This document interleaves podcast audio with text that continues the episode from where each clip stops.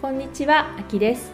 今日もパリで学んだブレない自分の作り方の時間がやってまいりました。さゆみさんどうぞよろしくお願いいたします。お願いいたします。5月5日ということで大統領選挙フランスの大統領選挙が決選投票がもう迫ってるという段階で今まさに2人が選ばれてこれから決定していくという段階なんですけども、はい、4月の終わりに11人から2人に絞られたってこの選挙戦なんですが私もブログでそのちょっと簡単に10分で分かるフランス大統領選挙っていう記事を書いて、まあ、分かりやすく書いたつもりなんですが、今回はなんかいつもと違う選挙って感じがしませんでしたか？もうなんかあの生活に密着してる。もう、うん、すごく影響の大きい、選挙ですよねっていう。印象がありました。でやっぱりその経済的な、まあ、世界的流れとして、ね、イギリスの EU 離脱の国民投票が通り、はい、アメリカの大統領がトランプさんになりみたいな流れの中で、次フランスどうなるの？みたいな。これでフランスがどうなるかによって EU はどうなっちゃうの？みたいなぐらい、ですね、うん、結構大変というか世界に影響を、及ぼすっていう感じでしたね。で私はもちろんね私たち選挙権がないけれども、はい、まあ、その4人の4人が大体その主要候補と言われていて、うん、で2人が EU は賛成。で2人が EU 離脱派だったんですけど、うん、でその EU 離脱の人たちが2人当選しちゃうと決選投票に行くと、まあ、明らかにね、ね、離脱の雰囲気がないですよね。ないですよね。でその時に私が記事で見たのは、はい、もしフランスが EU 離脱になってしまうと、うん、リーマンショック以上の経済危機になるっていう記事を読んだ時になんかやっぱりなって思ったんですよね。もうねそれは私の主人はもう選挙の1週間前ピリピリでもう家の中にいても私居場所がないぐらい辛かったです。なぜかというと、うん、銀行投資銀行に勤めてるんですね、でもろにこう選挙の影響を受けるんですよ、はい、で誰が大統領になるかで、はい、まあ、彼の仕事とか、うん、銀行の業務においても大きな影響を受けてしまい、うん、もうねそれが私たちにもすごく伝わってきてて、うん、辛かったです。そのピリピリは、はい、でもどうなっちゃうんだろうっていう感じそうです。一番ピリピリはその、えーと共産党の方ですね、はい、メランションさんという方がもし、あの大統領選挙に残った場合決選投票に残った場合に、はい、うん、なんて言うんでしょうこう富裕税を課すとか、はい。うん、とにかくこう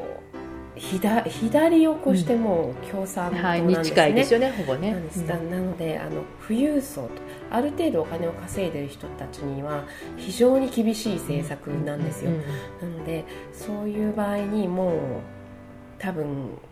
お金のあるフランス人はみんなフランスを出てしまうんじゃないか っていうぐらいの影響のある、うん。で彼が思ったより伸びちゃったのはその社会党って言われていつも強い今、はい、大統領であるオーランドさんのいる党が、うん、まあ、あまりにも弱くなってしまったっていうのが、流れちゃった原因なんですよね。ね。うん、だからその辺で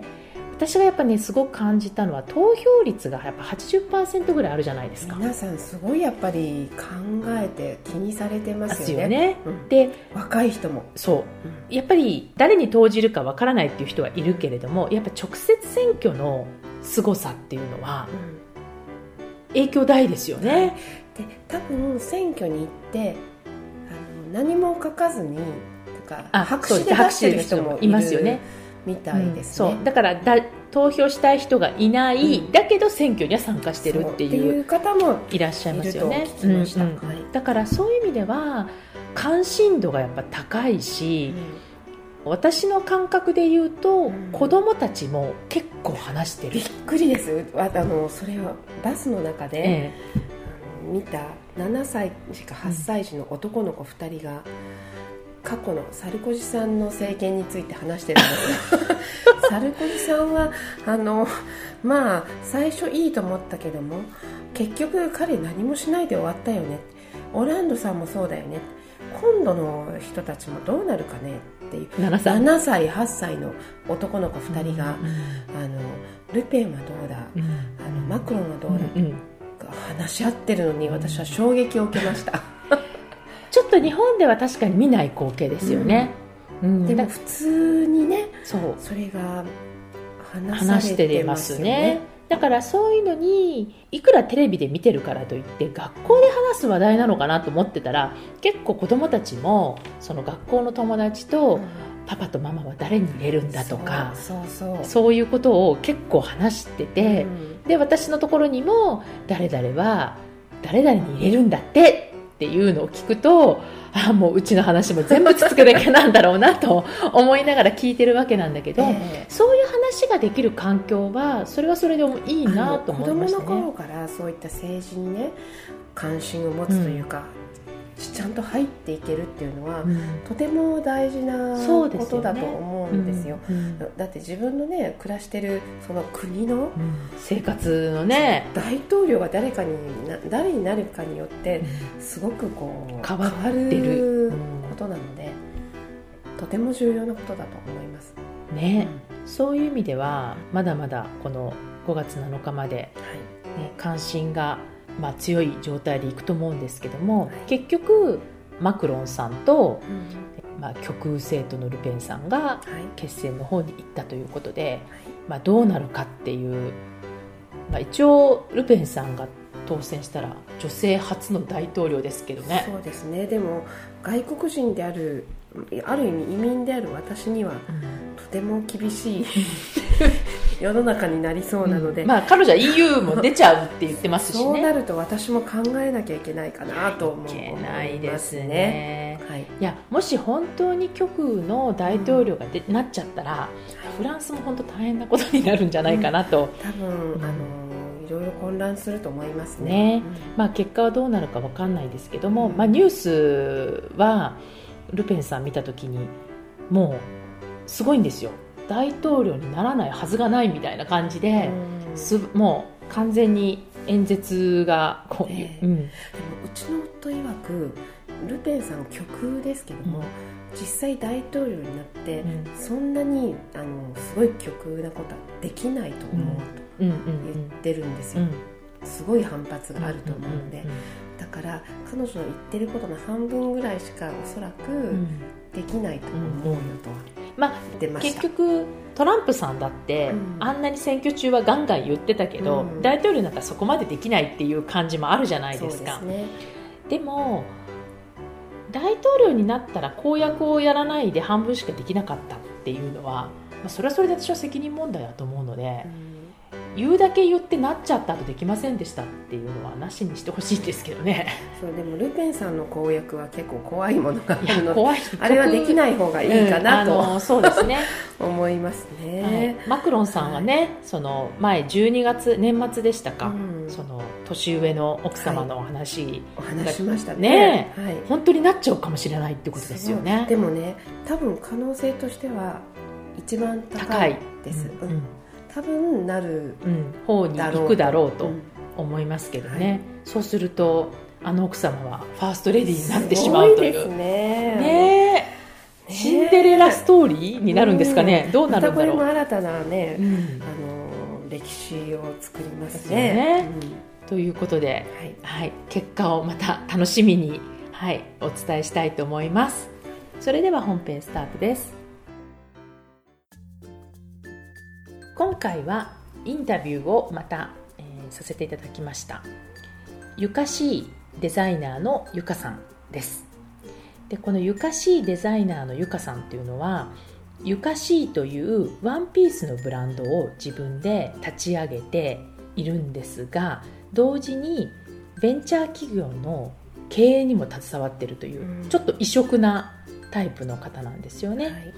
で彼女は自分で立ち上げて展示会とかもやって、まあ、あちらこちらの「ポップアップとかでもやってるんですけども彼女にそのベンチャー企業の経営をしながらどうやってデザイナーという仕事もやってるのかっていうところをちょっとお話を伺いに行ってきました。それではインタビューをお聞きください。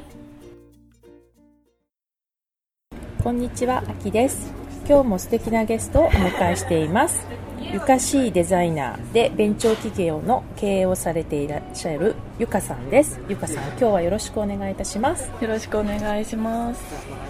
えー、ゆかさんは洋服のデザイナーでもあり、はい、ベンチャー企業の経営もされているというなんかこう全然違うことを、ね、二極化されてるのをやってらっしゃるイメージなんですけども、はい、まずゆかしいってどんな服なんですか？どういう服のデザイナー。私がやってるそのゆかしいっていうワンピースのブランドなんですけど、ええ、あのもうワンピースしか作らないっていうコンセプトでやってます、はいえであのゆかしいって奥ゆかしいっていう日本の言葉があるみたいに、はいうん、もう今はない言葉なんですけど、えー、ゆかしいっていう、うん、あのこうワクワクする好奇心、みたいな意味があって、うん。えー、あの上質感とこう高揚感っていうのをテーマにしたワンピースを作ってるブランドになってます、これはどれぐらいスタートしてどれぐらい経つんですか？スタートして今3年ぐらいですね、はい。実際にパリでも展示会されてましたよね。そうですね。デビューがパリでデビューさせていただきましたね、ね、デビューがパリだったんですねそうなんですよ。それでアキさんにお会いした。っていうのが最初のきっかけだったんですよね、はい、そうなんです。こちらのベンチャー企業の経営の方はどれぐらいされてらっしゃるんですか？えーと、それはもう長いですね、うん、8年ぐらいですかね、うん、なるほど、はい、今は？なんか2社やってらっしゃるって。そうですね、うん、メインで2社、はい、あのベネクスっていう会社と G リーメディアグループっていう会社に関わらせていただいてます、はいええ、ちなみにベネックスっていうのはどういうベネックスは、あの運動中に着てはいけないスポーツウェアっていうちょっと変わったスポーツウェアなんですけれどもどどういう意味なんですか？運動中に着てはいけないスポーツウェアは運動中に着るものじゃないですか。そうですよね。なんですけど、あのベネックスのスポーツウェアっていうのは休む時に着るウェアになってます、うん、はい聞いたことあるわ。なるほどなるほど、うん、こうやっぱりアスリートのために、うん、えーと、運動栄養休養の3つがすごく大事だと思っていて運動ってどういう運動をすればいいかっていうのも、うん、あのこういろいろ研究が進んでいるし、はい、栄養っていうのもサプリメントとかで、プロテインとかビタミンとか決まってるんですけど、はい、えーと休養っていうところについてはあんまり、研究がされていなくて、ええ、でまあ、ベネックスっていうのはその休む時に単にこう寝て休みましょうというわけではなくて、はいうん、そのウェアを着てとか、まあ、お風呂にきちんと入ってとか全部こうアロマを炊いてとか、きちんと休養する、うん、攻めの休養と呼んでるんですけどただ寝るんじゃなくて休養についてもこう積極的に休養を取っていくためのウェアになってます。なるほどね、はい。G リーメディアグループっていうのはえー、G リーメディアグループは、うん、えーと、台湾人、香港人が、うん、えーと、日本を観光するときに見るメディアを運営してまして、うん、うんと台湾人、香港人の人が日本に来るときに例えばレストランだったり、ホテルだったり、えーとまあ、アミューズメントパークだったり、飲食店だったり、そういういろんな情報をこう取るときに、えーこう検索するポータルサイトみたいなものを、うん。ね、はい、運営してる会社ですね。これも長いんですか？これは今そうです4年ぐらいですね。じゃあ全部、はいまあ、いわゆる中国語で書かれている。そうですそうです。なのであの社員も台湾人が半分以上。あそうなんですね。ちなみにゆかさんは中国語は？私語学はほあんまりできないですね。英語がまあフランスでちょろっと話せたぐらいで、えー、じゃあ中国語中国語も全然できないんで、あのうちの社員がみんな日本語がペラペラなので。なるほど。そうなんです、うん、必要ないってことですね。そうですね。もうそれに甘えてしまっていて。なるほど、はい、うん、でなんか全く違うお仕事をまあこういろいろされててもともとゆかさんはどういう、まあ、キャリアを積まれてきて今に至ったかっていうのをちょっと聞きたいんですけどもともとは、うん、ゆきさんは何をされてたんですか？もともとは、えーと、大学生の時に公認会計士の資格を取って、うん、えーと、監査法人に4年間入って。て、でその後、えーとまあベンチャー企業をいくつか、まあ、合計10社ぐらいですかね、見て、まあ、今も並行して、その GD メディアグループとかベネックスは関わらせていただきつつ、あのまあ、ゆかしの、自分がデザインをして商品を製造して販売しているっていう事業もやっているっていう感じですね。もともとじゃあ学生の時っていうことが、まあ、じゃあ後期会計士になりたいと思ってそうです、ね、勉強したってことですそうですね。大学入る時にも公認会計士になろうと思って、大学を選びました、ななんでその公認会計士になろうと思ってなんかきっかけは？うんとうちもともと親が自営業なので、はい、あのやっぱり自分もそういう事業に関わったりしていくだろうなっていうところはあったんですけど、うん。え結構美大にも行きたかったんですよ。あまたちょっと違う分野ですね。あの、うん、やっぱり絵を描いたりとか、そういうアートが好きだったので、うん、美大にも行きたいなっていう思ったんですけど、まあ、その親からの勧めもあってもともと数学はすごい得意だったんですよね、好きなことはこうアートだったんだけど、得意なこと全然勉強しなくてもできることは数学だったんですよ、なので、まあ、理系だったらなんかこうお医者さんとかいろんなそういう道もあったと思うんですけど、あんまりそういうことに全く興味がなかったので、まあ、数字は結構得意だなっていうのも自分でも思っていたので。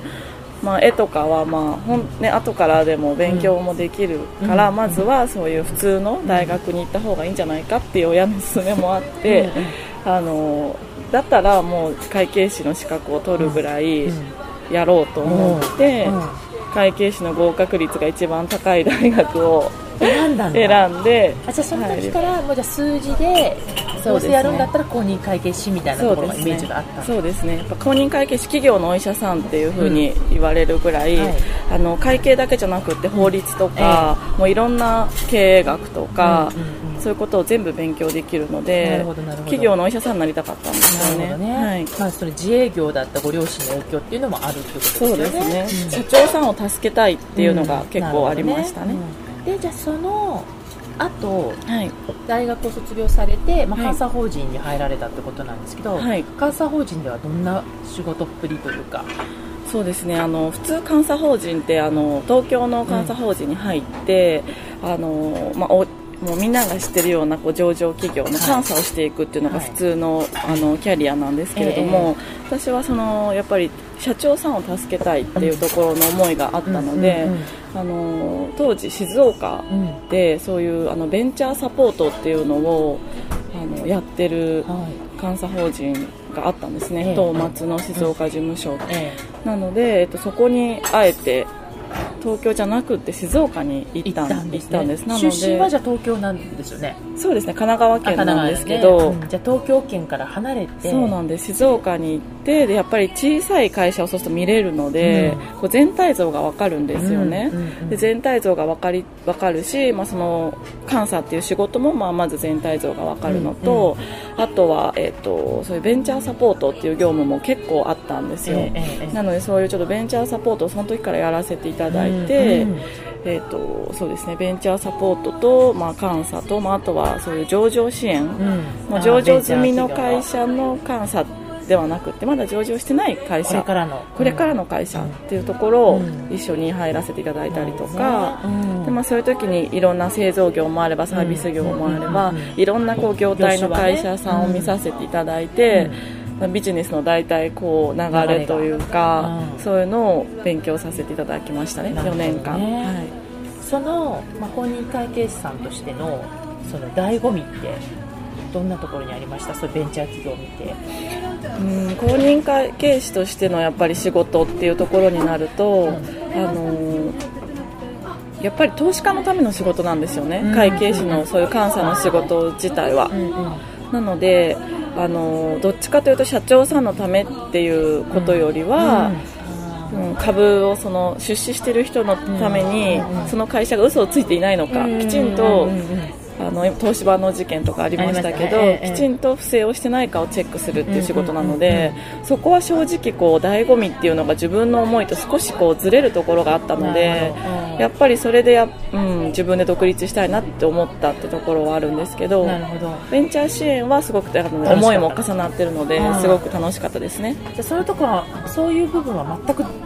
ぶれてないんだゆかさんの中で。そうですね。社長さんを助けたいっていうところは。そうですね。今もそれはすごく得意なことだし、感謝されるし、うん、ぶれてはいないと思います、ね、はい、じゃあ何をきっかけにその4年してはた辞めようと思ったんですか？正直言うとやっぱ最初から34年で辞めようとは思ってたんですよね。もともとじゃあ独立をイメージしたその時はいやまた違う会社に移ろうかなとも思ってたんですけど、うんうん、まあ、なんかいろんなこうタイミングがあってうちの会社に来てほしいっていうような話がその時あって、うん、それでまあ独立というか、うんうん、そうですね、まあ、反独立、まあ、そうですね独立せざるを得なくなったというか なるほどなるほど、はいはい、まあ、じゃあその会社を辞めて、ね、ベンチャー企業に入入ったっていう感じですね。でで東京に戻られたの。ずっと静岡にいらっしゃったえっ、ー、とその時はえっ、ー、とそうですね。東京にもも来てましたね、うん、でじゃあ、まあ、一社から面倒見始めてとかなんて言ってだんだんこう増えていったってことですか？そうですね、うん、こう皿回しのように一社をまず軌道に乗せて、うん、また他の会社もみたいな。でこうマックスどれぐらいあったんですか？マックス8社ぐらいあった時もありました。もう本当に仕事しかしてないっていうような生活でしたね,、うん、ね。20代だから半ばから後半ですよね。そうですね、うん、仕事オンリーの生活ってどどんな感じでした、えーと、仕事もだから本当に、お風呂の中でも考えてるし、うん、トイレの間も、なのでもう、1日16時間ぐらい仕事を、うん、してましたね。土日も。土日も。はい。その状態ってゆかさんにとってはまあ多分楽しかったと思うんですけどそうですね。気持ちでやってたんですか？なんかできないっていうことがないと私は思ってて、うんうん、何事も、うんうん、自分がやれると思ったらやれるし、うんうんうん、できないと思ったらできない、うんうん、と思ってたので、まあ、その会社は当時も業績があんま良くなかったけど、うん、まあ、自分がもうそれを変えるんだっていうつもりでやってたので、まあ、絶対できると、やりまくれば 絶対変えられると思って。営業もやったし、広報もやったし、商品開発も、まあ、あの採用、面接ももちろん会計とか、原価計算とかそういう、うん、利益利益が出るようにコスト削減とかもやったし、そうですね。なんかその仕事というかもう趣味みたいになってましたね、えじゃあこの公認会計士として携わるその皿回しっていうのはじゃなくても経営として入っちゃってた、はい、そうですそうです。経営として入ってたので、うん、全部やるっていう感じですね、うん、じゃあ営業とか広報とかもずっとそうですそうです。なので最初はやっぱり会計ばっかり見てたんですよ、はいなんですけど会計って最終プロセスなんですよね、事業のこういう流れがずっとプロセスがあって、最後にそれが会計数字として現れてるだけなので、数字ってある意味いじくり回してても何にも生まれないんですよ、そういうことですよね、はい、なんでまあそういう今あなたの会社はこういう体質ですよとか、ここがやばいですよとか、ここはいいとこですねっていう評価はできますけど、最後のね、はい、でもそれって今までやってきたことの結果であって、じゃあそれをどうしたらいいんだっていうところをやっぱり最初は言ってたんだけれども、うん、やっぱりそれってベンチャーだったら人も足りないし、うんうん、じゃあもう自分がやっちゃえみたいになったんですね、途中から。なので、まあ、あとやっぱりいきなり入ってそんなこれやれあれやれって言われても社内の反発とかもあったんですよね。動かないですよね、ね、そうですよね。だからそんな突然来てあれやれこれやれとか言ってもじゃあ人は動かないし、まあ、自分もだから同じように汗をかいてやらなきゃみんなの仲間にもなれないなとも思いましたねその時。営業も候補も全部やったと。そうですね。でそれを一社でやってたんですそうですその時は一社ですね。でその後どうやって、まあ、そういう経営に携わりながら、はい、ゆかしいが出てくるのかっていうところがすごく興味があるんですけどなんでそ、ね、の、うん、まあ、そういう16時間も働いてたわけですよねそこからどういうこう流れになるんですか？なんかその時にやっぱりもうストイックにいろいろやってやっぱり会社はすごい業績も伸びたし、社長さんにも感謝されて、社員の人も最初は閉ざしてた心がこう私に心を開いてくれたりして、ある程度こうやりきったなっていう感覚が一つあったのと、やっぱりあの効率性とか、その数字を意識しすぎて、無駄なものを全部そぎ落としていくような作業だったんですね、その時、なので人生って何だろうってちょっと思った時に、うん、やっぱりなんか無駄なことの中に楽しさとか、価値って結構あったりするよなって思ったんですよ、例えば別に友達と飲んでるっていうのも、本当に何だろう数字とか、そういう意味で言ったら無駄ですよね。時間になるかもしれないでもそういうところのうだうだしてる中から、新しいなんかこうアイデアが湧いたりとか、うん、友達との関係性、うん、自分がこう癒されてとか、そういうのってすごい大事だし例えばそういうコストだけ考えたら海外で物も作った方がいいし、どんどんそうやって本当にコストを削減しようと思うとどんどんどんどん削減できるし、そうするともう無駄なものが一切なくなって、何も楽しみもなくなるというか、それをすごい思ったんです例えば伝統工芸とかだって、別に伝統工芸なんて単に器として飲むんだったら、一番安いグラスを使えばいいだけですよね、なのでそういうところで、無駄なものをやりたいっていうんですかね、なんかちょっとこう一気に針が触れたんだ。この無駄なあの無駄って言ったらそうなんですけど。効率効率を重視した結果、ね、なんかそのそうじゃない部分っていうのをそうです、ね、なんか余白みたいなところを求めたくなったって感じなんですかね。そうですねなので、えっと、そう究極に無駄なものをやりたくなったというか、うん、例えば絵描き私その絵が山描くの好きだったんですけど、うん、じゃあ絵絵ってニーズなんてないですよね、こういう風なニーズがあってマーケットがあってっていうものじゃなくってアートって自分が描きたいように描いてそれを見た人が心を揺さぶられてその絵を買ってくれたりなのでニーズがあるものって逆算思考でお客さんがこういうニーズがあるからこういう商品作ってとかこういうサービス作ってっていう思考ですけど自分がいいと思うものを世の中に解いてみたいというか。そういうことをやりたかったんですよね。それが何こう1日16時間働いてる中でこうなんかムクと出てきたところなんですか？そうですね、あとやっぱりこうずっとナンバー2としていろんな会社に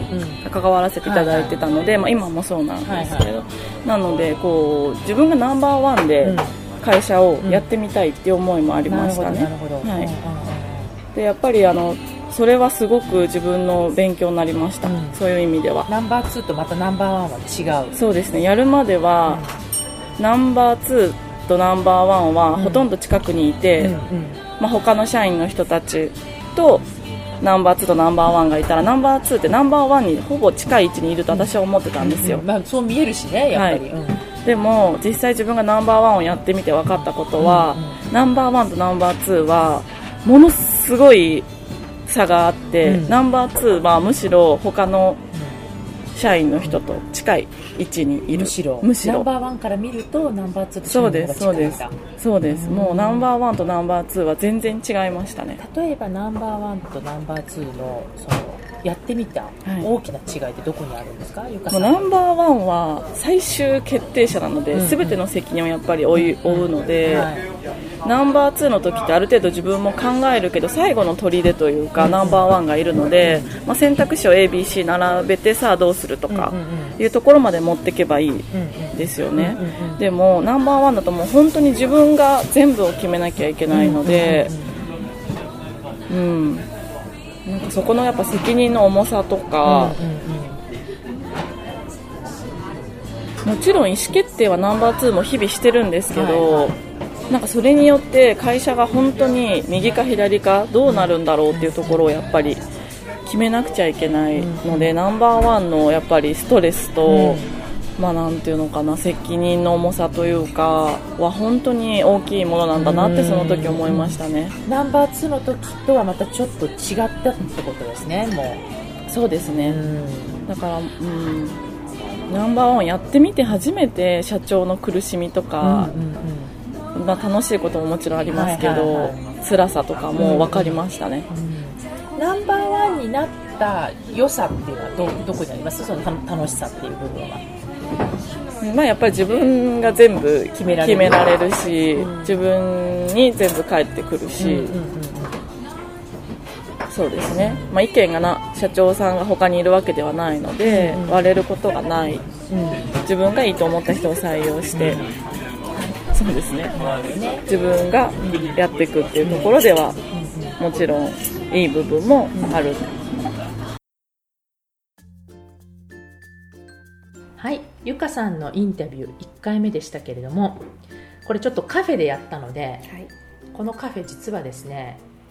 隣が中国系のアイドルの収録を始めちゃったんですよ、えー、これは日本です日本なんですよ。東京でやってたんですけど、えー、彼女が指定した場所が、うん、ちょっとおしゃれなカフェがあって、うん、テラス席でい。いのよって言って誘ってくれた場所が、急にあの中国系のアイドルたちの収録テレビ収録が始まってしまい、ね。うん、うん、なんかガチャガチャになってしまったみたいなところはあるんですが、はい、彼女の今回の、まあ、デザイナーに至るまでのいきさつっていうところをちょっと1回目でお話を伺ったんですが、はい、さゆみさんなんか感じたところってどんなところですか？いやなんかあの公認会計士、うんになられたんですよね。そうなんですよね。だけどややはりもともとアートとかそういったところにも興味がおありの方だったんですよね、うん、美大にも行きたいっておっしゃってましたよね、うん、だけどご両親のおすすめで、ね。うん、まあ、なんかご両親はよくそのゆかさんのことを見ていらっしゃったいらっしゃったのかな、そういう感じがありましたけれどもそれで進められた方向に行き、でそこでまたね華々しい活躍をされ、う。ん、だけどやはりこうご自分の熱意というか、うん、そういったところでお洋服、うん、ベンチャービジネスのサポートみたいなところとお洋服のブランドの立ち上げと、すごいエネルギーのある方だなという印象を受けました。面白いですよね。なんかこう、全く別分野、ね、別分野ですよね、だから彼女のすごいなと思ったところはこう決めたらもう絶対やりにくって感じがするんですよ。例えば大学入る時ももう公認会計士になろうと思って、うんうん、で公認会計士の人が多い大学にわざわざ行きああきさんそんなこと調べました？全然だってその時に何するかなんて あんま考えてない。私も何にも考えてませんでしたね、うん、で彼女は結局学生時代にね、資格も取っちゃうわけだから相当勉強されたはずだし。すごいですよねそこまで。そんな若い頃から考えてたんだ、うん、っていうことですよね、うん、まあ、その社長さんを助けたいっていう彼女の思いっていうのもあったと思うんですが、うん、で実際にベンチャー企業に関わるようになるまで、はい、まあ、あの監査法人のところで、わざわざ静岡っていうところに行き、ね、小さな会社を見れるからっていうことで、まあ、結構働き、ね効率効率っていうところから、うん、この効率の無駄の中に楽しさや価値があると。価値があると言ってましたね。ね。うん、で究極的にこの無駄なことを逆にやりたくなったっていう。そ、ね,、こが面白いですよね、うん、彼女のすごい面白いなと思ったらこうニーズニーズのこうマーケティングの世界とはまた違う、自分の好きなことをやってみたいっていうか世に問いたかったっていうそのアーティスティックな感じが、すごくこう彼女のこう全然違う分野を両方やるっていうところにつながったのかなっていう気がしましたね。面白いですね、うん、そういうっていうかそのエネルギーが私は素晴らしいなと思いましたね、うん、で実際に次回は彼女のそのブランドの話をしてくださる。どうやってブランドを立ち上げていったかっていうところをお話しいただくんですけども、はい、まあ、彼女のワンピースをブランドを見てみたいという方のために、うん、えー、ポップアップショップが、えー、5月31日から6月5日が松屋銀座で、うん、で6月7日から9月13日までが京都の高島屋で行われてますのでもしかしたら彼女もいらっしゃるかもしれないんですけれどももしそのワンピースを見てみたいというお近くにお住まいの方はぜひ覗きに行ってほしいなと思います。ではまた2回目も楽しみにしてください。